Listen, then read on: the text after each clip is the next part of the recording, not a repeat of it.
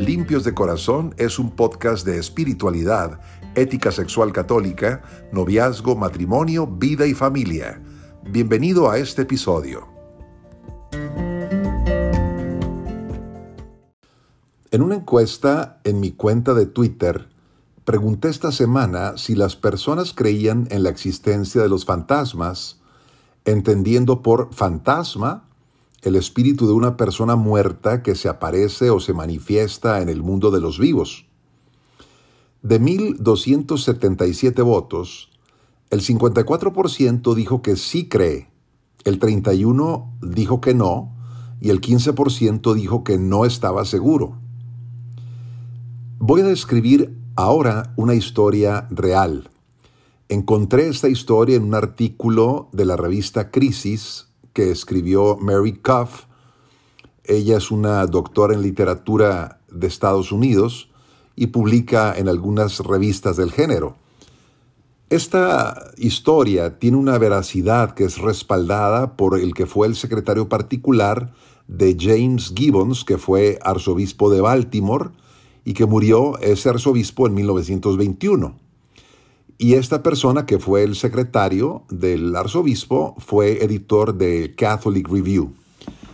Bueno, la historia comienza en el año 1794 en Middleway, en West Virginia.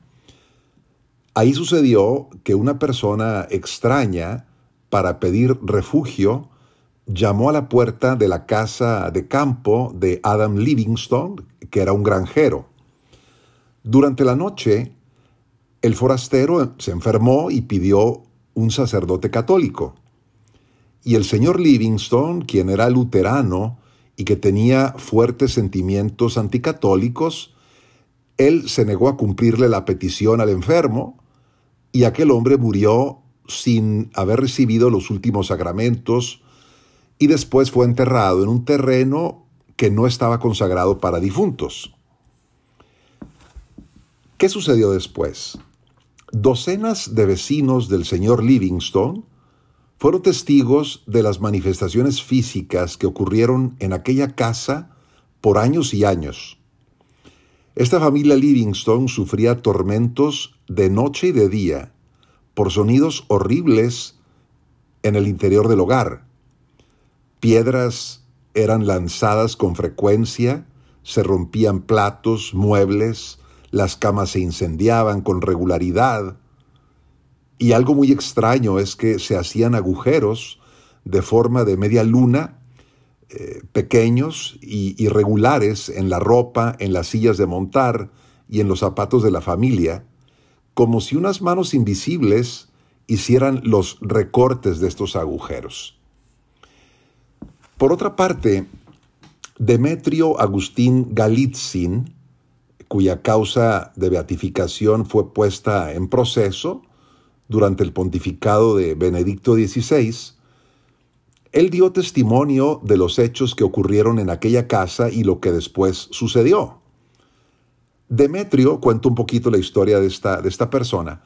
Demetrio fue un aristócrata europeo, era racionalista y era ateo, era amigo de los pensadores franceses Voltaire y Diderot.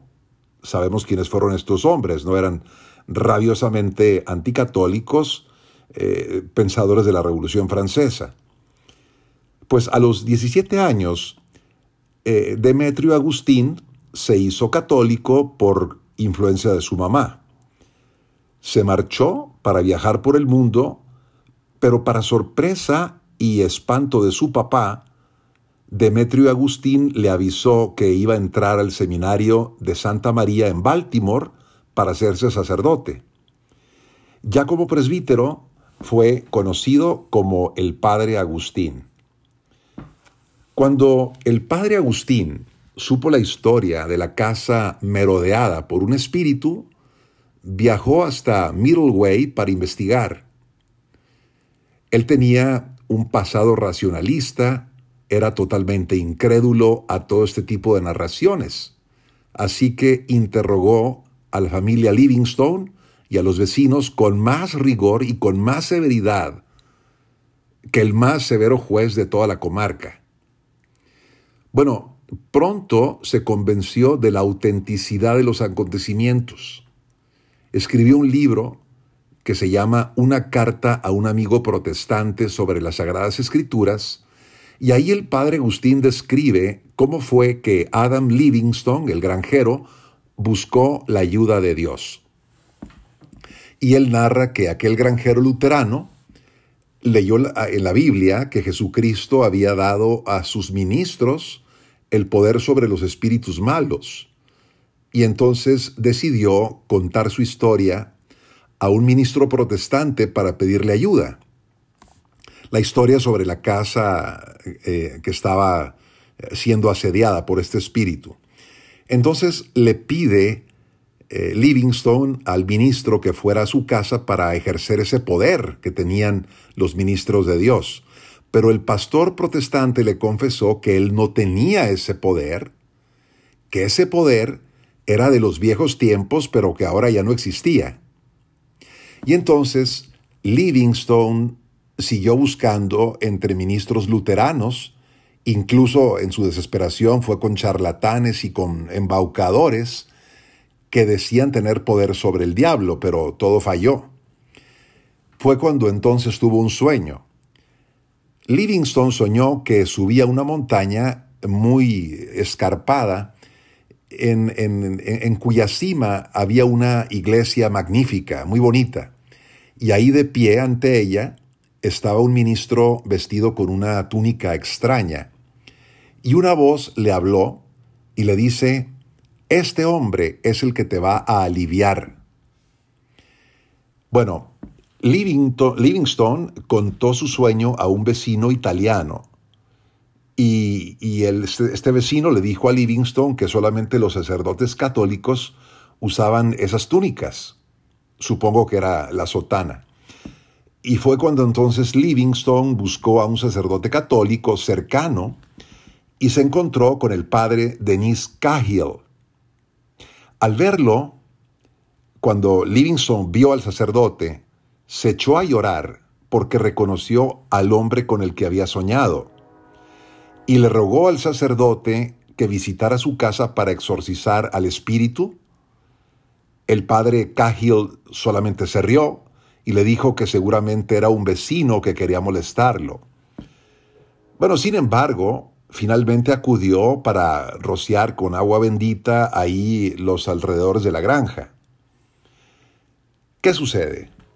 Pues las apariciones cesaron por un tiempo, o, o estas manifestaciones, terminaron, pero luego empeoraron.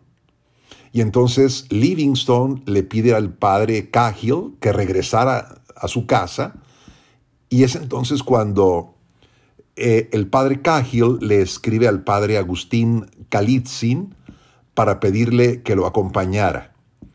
Fueron los dos sacerdotes y celebraron la Santa Misa en la casa de los Livingstone, orando por el alma del difunto al que se le había negado los últimos sacramentos. Y fue cuando las perturbaciones cesaron para siempre a partir de ese momento. Hay otro sacerdote que es el padre Joseph Finotti, y él reunió todos estos relatos en un libro que se llama The Wizard Clip en el año 1878 con testimonios de muchas personas. Y todas estas personas atestiguaron que aunque la persecución a la casa había terminado, empezó a escucharse una voz muy hermosa que habló con la familia Livingstone y con algunos vecinos durante 17 años. Y esa voz misteriosa era acompañada de luces sobrenaturales y era una voz que instruía a la familia Livingstone en la fe católica y los guiaba en el rezo diario del rosario por las almas del purgatorio. Sucedieron cosas sorprendentes. En una ocasión, una de las hijas del señor Livingstone estaba de mal humor porque no comprendía por qué debía orar por las almas del purgatorio. Ella decía que el purgatorio no debía ser tan malo. De pronto, una toalla cercana mostró una huella de mano quemada, pero bien delineada, y la voz les dijo que así sufrían las almas purgantes. Y en otra ocasión, Livingstone trabajaba en su arado, estaba en el campo, cuando la voz le, le permitió escuchar el llanto de las almas sufrientes que anhelaban ir, ir al cielo. Bueno, pues los Livingstone decidieron donar la granja de Middleway para uso de la Iglesia Católica, ya todos estaban convertidos en católicos, y ellos se mudaron a Loreto para formar parte de la parroquia del padre Galitzin. Esta voz enigmática les había predicho que antes del fin de los tiempos, ese sería un gran lugar para la oración y para el ayuno. Y durante dos siglos, esas fueron tierras de labranza y se conocieron como el campo de los sacerdotes. Así, así le decían a, a ese lugar, hasta que la diócesis construyó una casa de retiros espirituales ahí en ese lugar. Es decir, se cumplió esa profecía de esa misteriosa voz que decía que ese lugar sería un lugar de, oración y de ayuno. Y bueno, el padre Agustín Galitzin desgastó su vida en los montes Alegenies, que son parte de los montes Apalaches, y dejó ahí establecida una fuerte comunidad de católicos en el oeste de Pensilvania.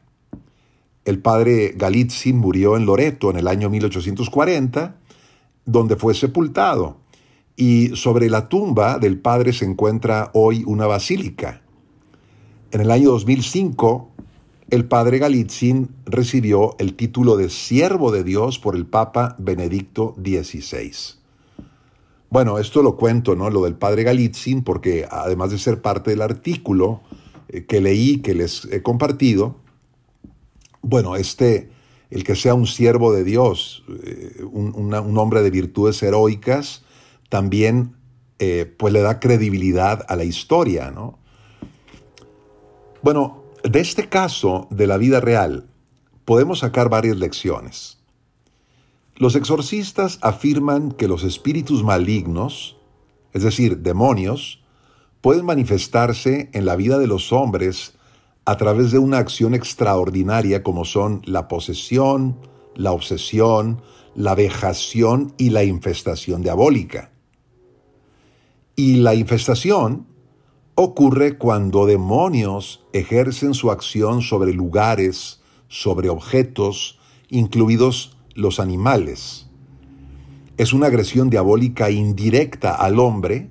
Recordemos que toda acción diabólica tiene como objeto dañar al hombre, ¿no? Pero esta, eh, lo que se llama la infestación diabólica, es una agresión indirecta al hombre para afectarlo en cosas que sirven para su propia vida.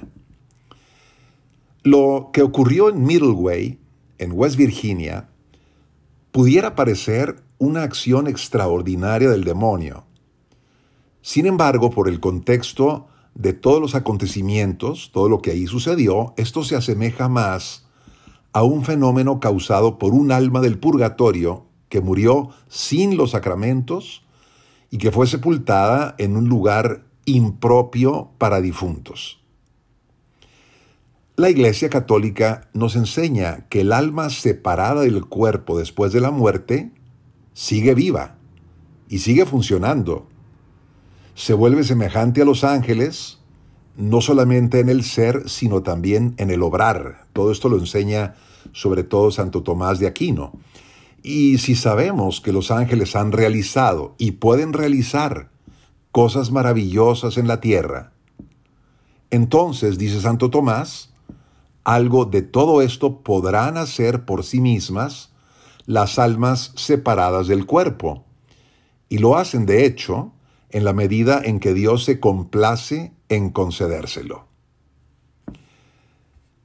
La escatología, que es esa rama de la teología que estudia el más allá, las postrimerías, ¿no? las últimas realidades de la vida del hombre, lo que hay más allá de la muerte, esto lo enseña la escatología.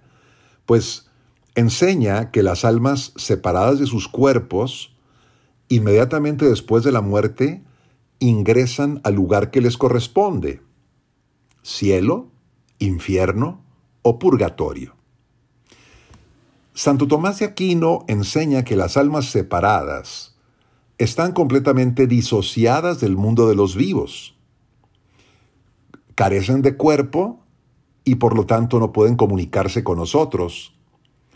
Ellas no tienen por qué salir de su lugar de ultratumba para ponerse en contacto con el más acá, es decir, con nosotros, los que nos quedamos en la tierra todavía. Sin embargo, dice Santo Tomás, por dispensa de la divina providencia, ocurre a veces que las almas separadas salen de sus lugares y se aparecen a los hombres, como cuenta San Agustín del mártir San Félix, que se apareció a los habitantes de Nola cuando estaban asediados por los bárbaros. Y lo mismo puede creerse de los condenados Dios les puede permitir a veces aparecerse para enseñanza de los hombres o para atemorizarlos con el fin de que eviten el pecado que podría acarrearles esa misma suerte, ¿no? La suerte de la condenación eterna. Y eh, también Dios permite aparecerse a las almas del purgatorio que vienen a implorar sufragios, oraciones, como dice San Gregorio citando numerosos casos. Esto que ocurrió hace 228 años debe de movernos para orar más asiduamente por las almas del purgatorio. Sabemos que el purgatorio es un estado después de la muerte en el que entran las almas que murieron en la gracia de Dios, es decir, en pecado venial, o que van arrastrando una pena de sentido por el efecto de sus pecados pasados, es decir, es una pena de la que todavía no han sido todavía purificadas estas almas. Perdonadas sí, pero no suficientemente purificadas. La pena de estas almas del purgatorio es doble. Por un retraso, digo, por una parte, el retraso de la visión de Dios y además un fuego purificador muy doloroso por el que ellas tienen que pasar. Y dice Santo Tomás que ambas penas son tan intensas que la pena mínima del purgatorio excede a la mayor en esta vida. Curiosamente, existe en Roma un museo de las almas del purgatorio. Este museo está en una sala junto a la sacristía de la iglesia del Sagrado Corazón del Sufragio, así se llama, en Lungotevere, cerca del Vaticano, ahí cerca de Castel Sant'Angelo, y se trata de una colección de huellas, fotos, documentos, reliquias que un misionero que se llamaba Víctor Jouet recopiló eh, en sus viajes por Europa, siguiendo los contactos que, que personas difuntas tuvieron con sus parientes vivos, pues este hombre lo recopiló como pruebas de la vida después de la muerte. ¿Cómo inició todo esto? El 15 de noviembre del año 1897 se produjo un misterioso incendio en la capilla del Rosario. El sacerdote y muchos fieles vieron un rostro sufriente entre las llamas del incendio que luego eh, quedaron impresas en la pared. Esta imagen fue, fue fotografiada varias veces y fue adquiriendo una expresión de más serenidad después de las oraciones que se hacían por ella. Y todos estos hechos hicieron que este misionero, Jouet, se dedicara a buscar pruebas de la vida de ultratumba y quedaran en este museo que es único en el mundo. Así que si alguno de ustedes que me escuchan va a Roma, valdría la pena darse una vuelta por este, por este museo. Roma es una ciudad increíble. Eh, yo viví cinco años ahí y la verdad es que uno nunca acaba de conocerla. Y he regresado varias veces y voy siempre a lugares nuevos, ¿no? No he ido a este lugar de, las, de las eh, almas del purgatorio, a este museo, pero seguramente si Dios me concede regresar a Roma, iré a este museo sin duda alguna. Bueno, no debemos de pensar que las almas del purgatorio solamente sufren. No, ellas al menos tienen cuatro consuelos. Primero, la certeza de su salvación eterna. Segundo, la plena conformidad con la voluntad de Dios. Y esto las, las, alegra muchísimo. Tercero, el gozo de la purificación de sus propias manchas, ¿no? Ver que las manchas, las impurezas se les van quitando. Y además, un alivio continuo en la medida en que van acercándose a la visión eterna de Dios. Estamos en noviembre. Oremos más intensamente por las almas del purgatorio. Personalmente, yo he escogido el lunes porque el lunes es un día tradicional en la Iglesia Católica en que hay que rezar por las almas del purgatorio. Y ofrezco la misa y además después de la Santa Misa siempre invito a la comunidad a orar por las almas haciendo algunas oraciones especiales a la Virgen Santísima. Bueno, pues noviembre nos permite orar más intensamente por estas almas. Recordemos que se trata de una obra de misericordia espiritual de la Iglesia, es una obra de caridad y es una obra que hecha con fe y con amor se vuelve meritoria para nuestra vida eterna. Recordemos Mateo 25, lo que hiciste a uno de estos hermanos, a mí me lo hiciste, dijo Jesús. Pues nada mejor para ayudar a estas almas hermanas nuestras que ofrecer la Eucaristía por ellas. Cuando los padres Agustín Galitzin y Denis Cahill ofrecieron la Santa Misa el, eh, por el, alma de aquel forastero en la casa de los Livingstone, terminaron las perturbaciones a la casa. Es decir, la Santa Misa tiene un poder impresionante porque es el mismo sacrificio de Jesucristo.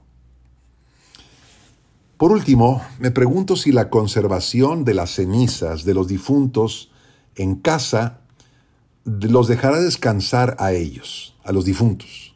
No lo sé. Pero lo que ocurrió en Livingstone me pone a dudar.